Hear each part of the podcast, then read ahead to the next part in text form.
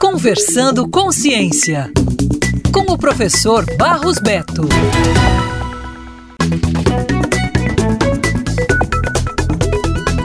Fóssil do dinossauro Birajara jubatus retorna ao Brasil após uma longa jornada envolvendo polêmicas e negociações com a Alemanha. O artefato, que foi contrabandeado nos anos 1990, despertou o interesse de pesquisadores e autoridades brasileiras, levando à discussão sobre sua repatriação e uma forte mobilização da comunidade científica nos anos 2020. Uma característica singular desse fóssil é a estrutura semelhante a aves, sendo o primeiro exemplar desse tipo encontrado na América do Sul.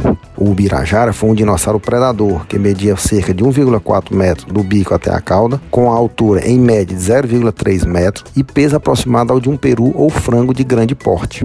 A lei brasileira determina desde 1942 que os fósseis do país são de propriedade do Estado Portanto, a sua comercialização é proibida. Mas, mesmo atualmente, espécimes brasileiros são comprados e vendidos abertamente em todo o mundo, o que prejudica o desenvolvimento da ciência no Brasil.